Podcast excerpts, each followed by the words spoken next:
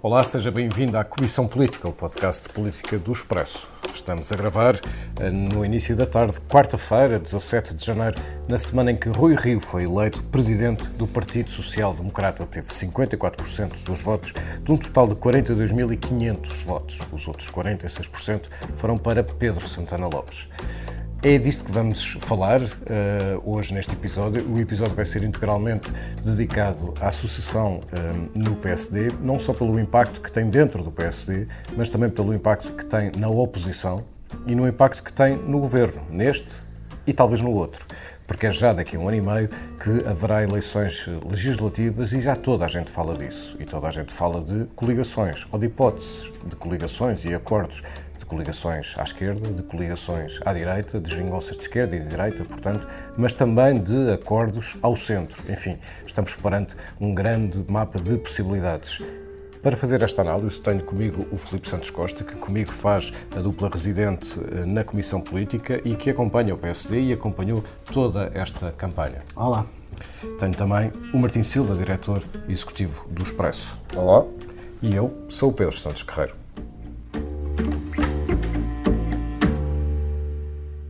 PSD não foi fundado para ser um clube de amigos, nem foi pensado para ser uma agremiação de interesses individuais ou de grupos. Palavras de Rui Rio no seu discurso de vitória nas eleições. Eh, Felipe, começar assim, logo no primeiro discurso, é prometer mudanças grandes dentro do próprio eh, partido. O que é que nós podemos esperar? A, promessa de mudança estava feita desde, desde a campanha, quando o Rui Rio, no último debate, avisou que ia pôr ordem na casa, uh, em reação, numa reação algo uh, uh, virulenta à entrevista que Miguel, que Miguel Relvas deu, mesmo no final da campanha, prognosticando vida curta para quem quer que ganhe, um, para quem quer que ganhasse estas, estas diretas e, sobretudo, em caso de não vencer as, as legislativas.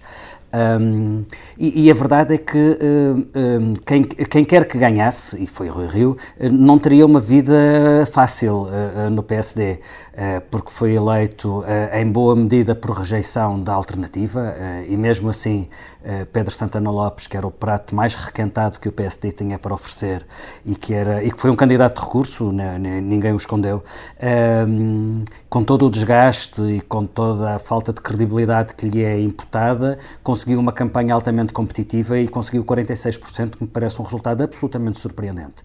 Um, por outro lado, o novo líder será oposição a um governo uh, em período de crescimento económico e sabemos como a vida é sempre difícil para quem está, é sempre mais difícil para quem está na oposição e ainda mais se a economia estiver a crescer e o governo tiver boas notícias para dar, como tem sido o, o caso. E, portanto, não havendo perspectivas de uma vitória eleitoral do PSD em 2019, um, haverá uma pressão muito grande sobre a nova liderança, uh, em relação à qual meio PSD desconfia, uh, porque a verdade é esta, meio, para quase meio PSD votou em Pedro Santana Lopes, apesar dos pesares, e apesar de tudo, de tudo de, de, tão surpreendente que é que Pedro Santana Lopes ainda consiga, nesta altura do campeonato, ter sido competitivo.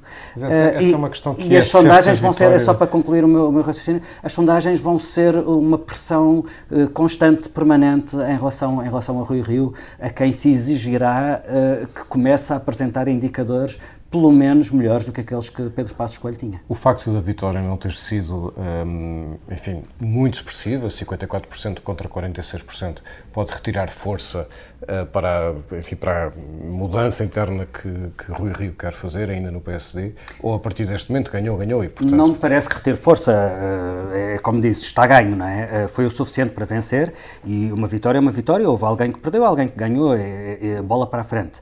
Um, mas é um aviso, sobretudo, para o próprio Rui Rio.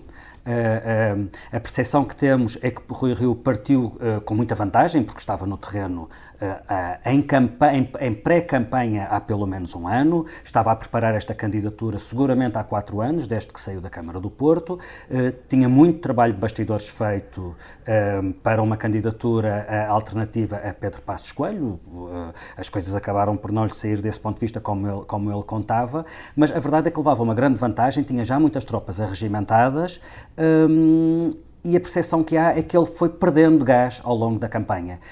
Um, do meu ponto de vista, o resultado de Santana Lopes é sobretudo imputável, independentemente de Pedro Santana Lopes ter feito uma boa campanha e, sobretudo, muito combativa. Acho que foi a, a grande imagem que Pedro Santana Lopes conseguiu uh, projetar, foi a de combatividade, de resiliência e de instinto político.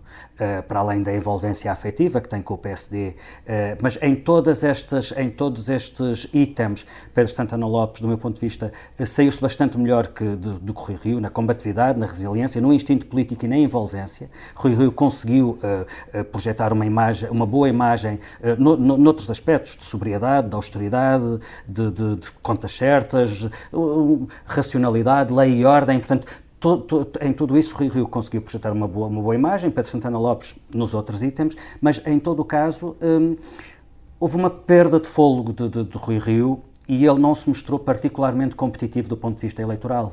Um, e isso deve valer, sobretudo, como um aviso, como um aviso para o próprio Rui Rio, um, que terá eventualmente que corrigir algumas coisas, ou não, ele não parece, ele não parece ser o tipo de pessoa que mude de, de, de, de, de modus operandi, e aliás ele tem dito, é assim que ele funciona, se não me quiserem não me escolham, mas tenho 60, 60 anos e não é agora que vou mudar, a verdade é essa. Um, mas Agora, só depende dele aquilo que fará com esta vitória. A vitória é dele, e são, falamos de 3.500 votos de diferença, apesar de tudo, no universo eleitoral de 42 mil votantes, são 8 pontos percentuais de diferença. É curioso, porque, é curioso porque eh, numa entrevista ainda antes da eleição, um, eh, Rio disse que o que tinha mudado com a idade é que se tinha tornado mais flexível e disse que isto era um defeito. Hum. Isso diz muito tinha, sobre um homem. piorado. Uh, mas já depois das eleições, uh, da eleição interna, deu Portanto, um. O Rio uma... era mais inflexível ainda. Bom, Exato. É uma novidade. Já depois deu uma entrevista, uma entrevista à RTP, onde disse isto. O Dr. Sá Carneiro ficou sozinho no grupo parlamentar, sozinho em algumas votações, o doutor Sá Carneiro perdeu meio grupo parlamentar. Era a mesma coisa que eu agora ir para líder de partido.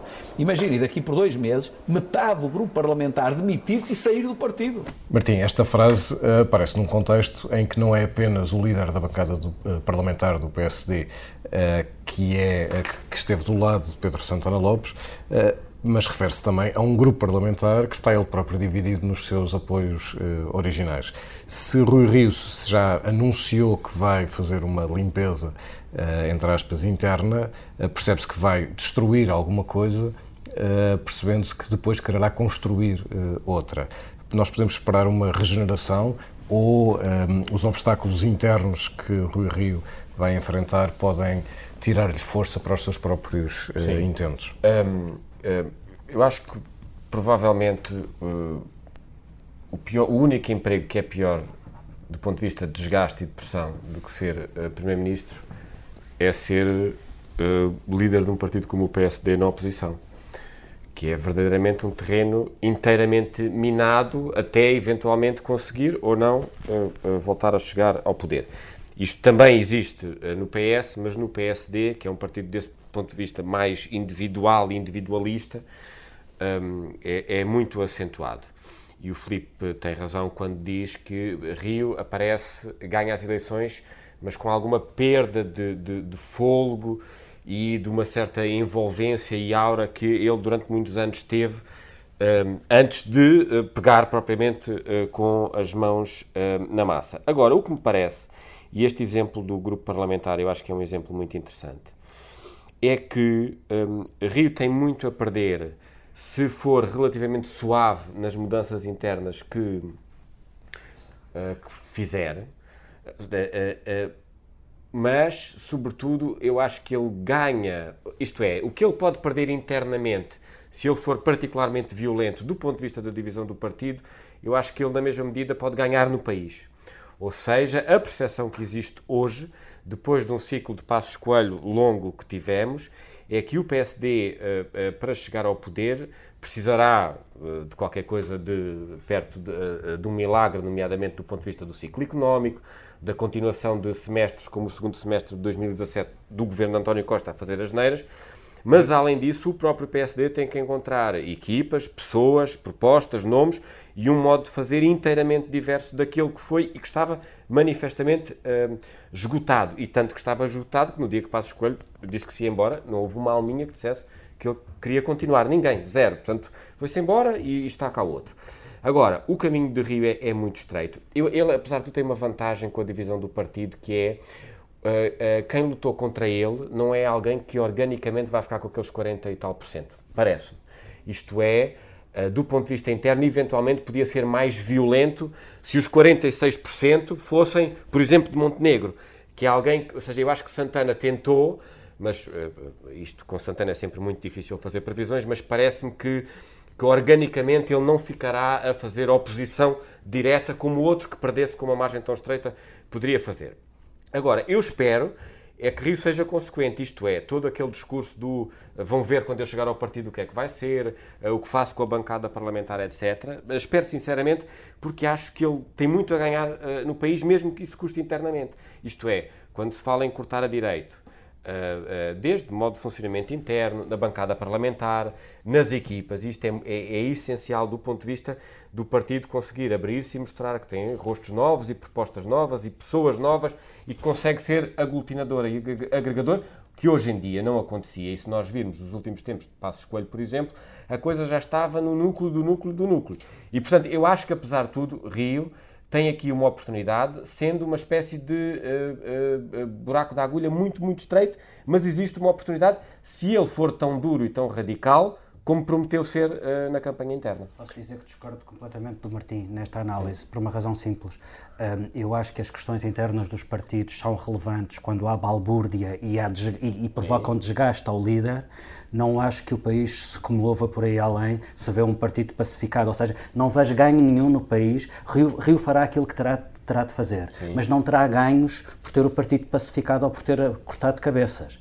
Terá prejuízo se o partido estiver em guerra civil, certo. Sim. Não terá ganhos se tiver o partido pacificado. Só terá, o partido, só, só terá ganhos no eleitorado ou se as coisas correrem mal ao governo uhum. ou se ele e, eh, e barra ou se ele for capaz de apresentar uma alternativa uh, sólida, coerente e convincente. As questões internas, do meu ponto de vista, só são relevantes quando correm mal se uh, houver desgaste, se houver guerra, guerra civil, uhum. guerra interna permanente, é mau para o líder do PSD. Se ele, uh, uh, um, se ele tomar conta do, se ele tomar conta do partido, arrumar a casa e as coisas ficarem clarificadas, não, não retira ganho nenhum certo, daí. Fundo, tem é que apresentar uma alternativa sim. que seja convincente para os fundo, portugueses e tem que conseguir, de alguma forma, contrariar a onda positiva de um governo que cavalga uh, no fundo, o que um estás a dizer económico. É que a afirmação do Rio pode ser feita não de dentro para fora, mas de fora para dentro. Ou seja, se ele começar a ter sondagens positivas, como dizias há pouco, então o partido vai acalmando. E se afirmar como, precisamente, e se afirmar como uma alternativa. Repara, eu não acho irrelevante aquilo que ele fará neste primeiro momento e a decisão que ele tomará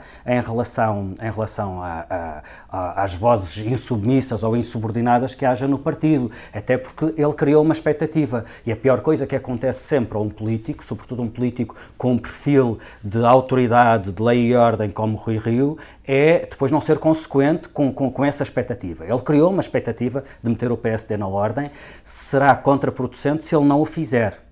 Uh, o que eu digo é que daí não, não, não, uh, daí não decorre mais do que isso. prometeu, cumpriu. E, aliás, parece-me bastante expectável que ele mude a, a, direção da liderança parlamentar, não só porque o Hugo Soares uh, uh, um, foi uh, apoiante de, de, de, Pedro Santana Lopes, uh, mas sobretudo porque o líder parlamentar do PSD tem por inerência assento no núcleo mais restrito de direção do PSD. E, portanto, não é muito comum haver alguém, haver um infiltrado em quem a, a liderança não confia. O líder parlamentar do PSD, por inerência, senta-se na Comissão Permanente e na Comissão Política do Partido, onde é decidida toda a estratégia. Não é muito comum, e sobretudo alguém com o perfil de, de, de, de Rui Rio, uh, muito próximo daquele, daquele, daquele perfil absolutamente intolerante com fugas de informação, como era, por exemplo, Cavaco Silva, não estou nada a ver Rui Rio a deixar uh, que o Hugo Soares se sente nas reuniões onde se tomam as decisões táticas e estratégicas do PSD. Outro dos impactos que esta eleição terá é na relação com o CDS. O CDS beneficiou do vazio que se verificou com o Passo Escolho na, uh, na oposição, ou com a perda, se quisermos, do PSD durante esse, esse período. o CDS, que impacto é que, é vai ter na oposição esta eleição do Rui Rio, nomeadamente na relação com o, com o CDS, Felipe? O, o CDS, uh, pela, forma como, uh, uh, pela forma como esta sucessão aconteceu, já teve esse ganho. Seja, o CDS leva dois anos de vantagem sobre o PSD. Paulo Portas percebeu no primeiro momento que o seu ciclo se tinha esgotado e abriu espaço a uma nova liderança, rejuvenescida, um novo rosto, com um estilo diferente, enfim, tudo aquilo que, que, que, que tem sido a liderança de, de, de Assunção Cristas e que, na única eleição que disputou e que disputou diretamente, soube eh, magistralmente aproveitar o desnorte do PSD, como se viu em, em Lisboa. Eh, para além disso, eh, do meu ponto de vista, o CDS tem outro ganho com a, com a eleição de, de Rui Rio, sobretudo pela forma como Rui Rio se posicionou em relação ao PS. O CDS poderá, daqui em diante, dizer pura e simplesmente isto. Votem a nós, porque somos o único partido que não quer fazer um acordo com o PS.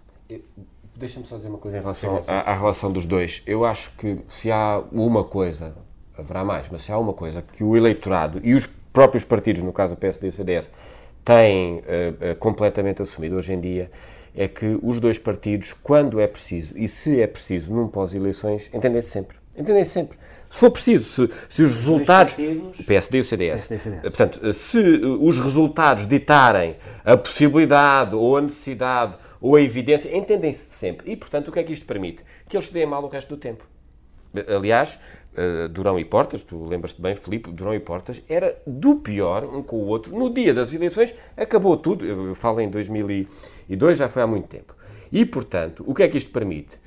Que, sabendo os dois partidos e sabendo os dois eleitorados, que aconteça o que acontecer, eles, se for preciso, no dia a seguir às eleições estão unidos, isso permite, sobretudo a Cristas, mas também a Rio, autonomizarem totalmente o seu espaço político daqui até lá. Isto é, uh, permanentemente a marcarem terreno um ao outro, a fazerem picardias. Se Rio diz algo que eventualmente pode ser considerado um bocadinho mais ousado ou até uh, errado do ponto de vista político, logo vem, virá Cristas aproveitar e dizer não, mas votem a nós porque ele...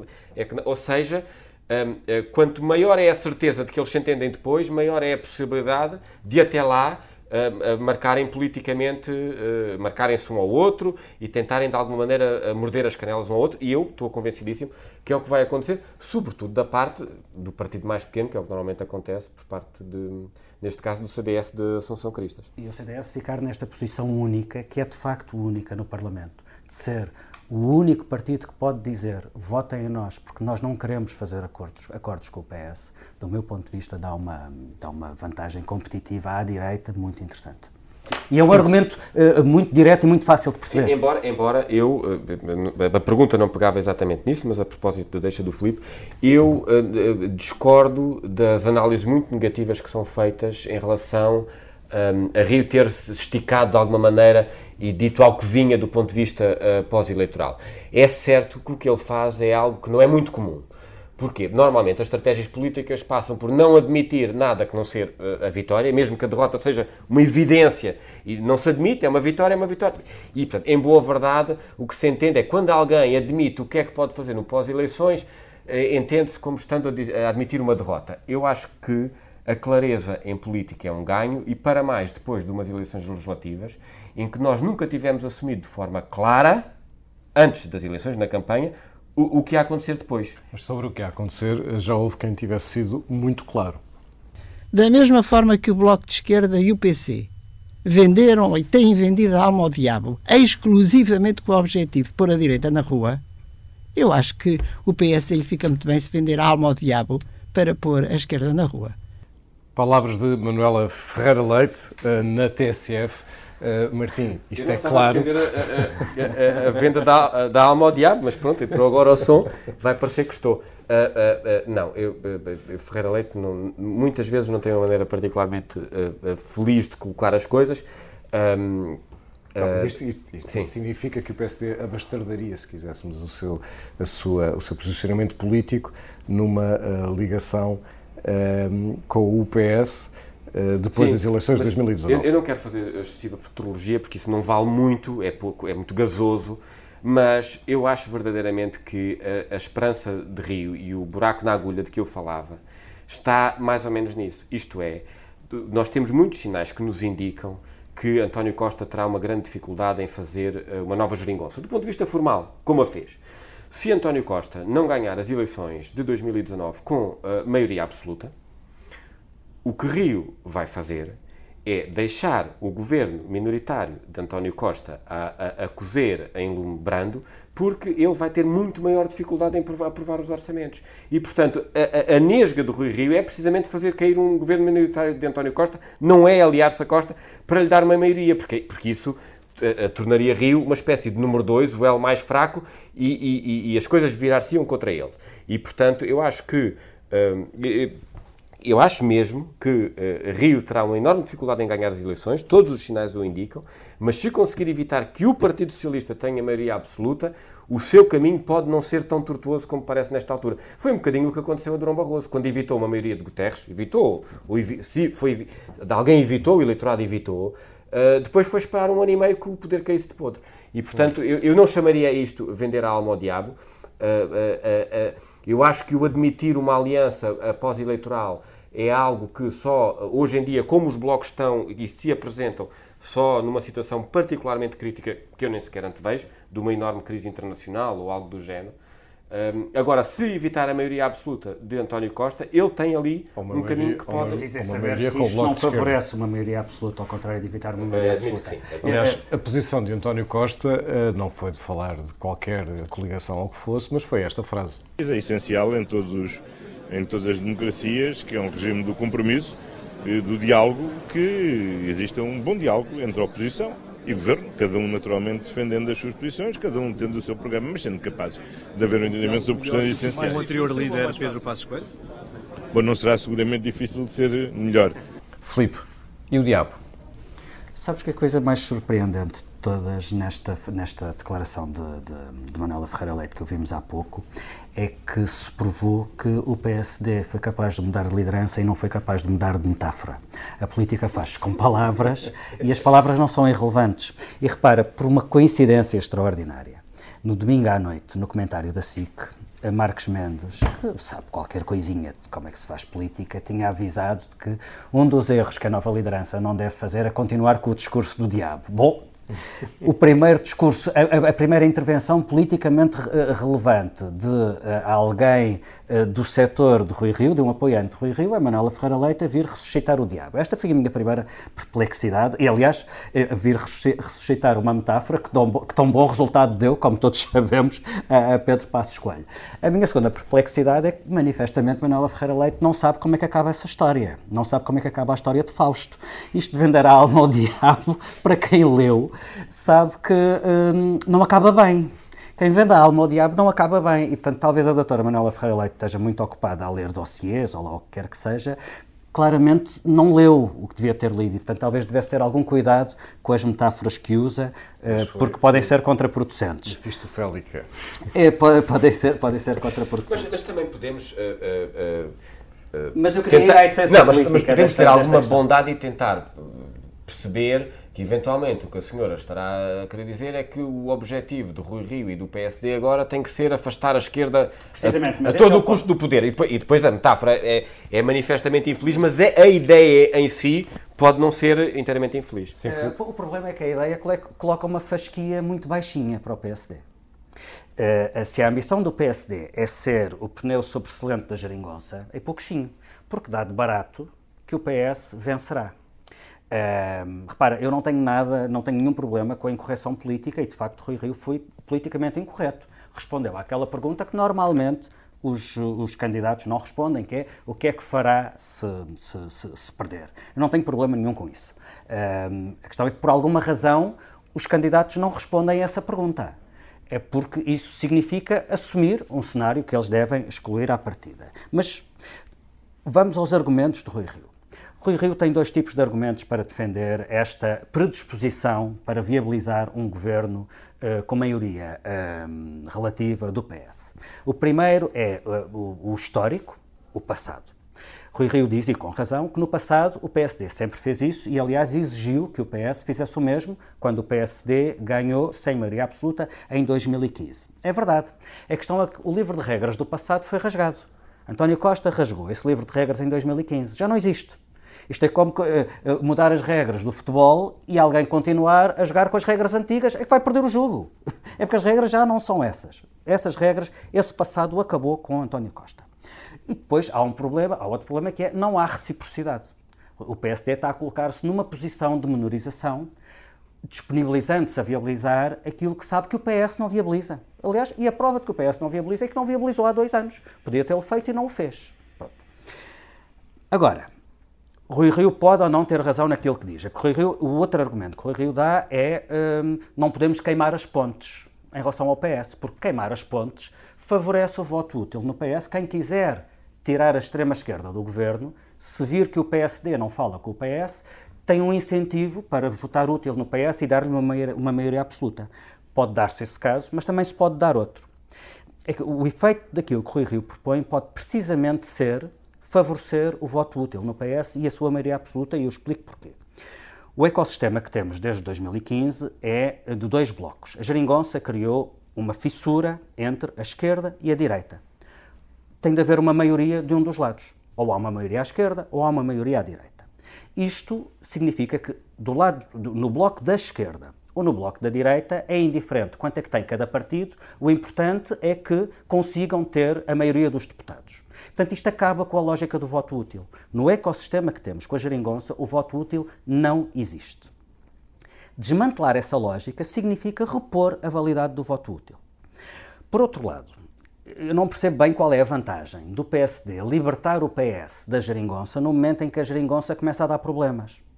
Talvez fizesse algum sentido se António Costa teve, recolheu os benefícios da geringonça enquanto ela funcionou bem, ter agora que viver com as consequências de estar amarrada à geringonça quando ela começa a funcionar pior e dá sinais de esgotamento e sabemos porque é que esses sinais estão a acontecer. Eh, as autárquicas deram um sinal de, alerta em relação a, aos benefícios que, por exemplo, que o PCP não está a recolher desta solução de governo um, ehm, e, e, o programa comum das esquerdas esgotou-se, portanto aquilo não, está, não tem muito mais a dar.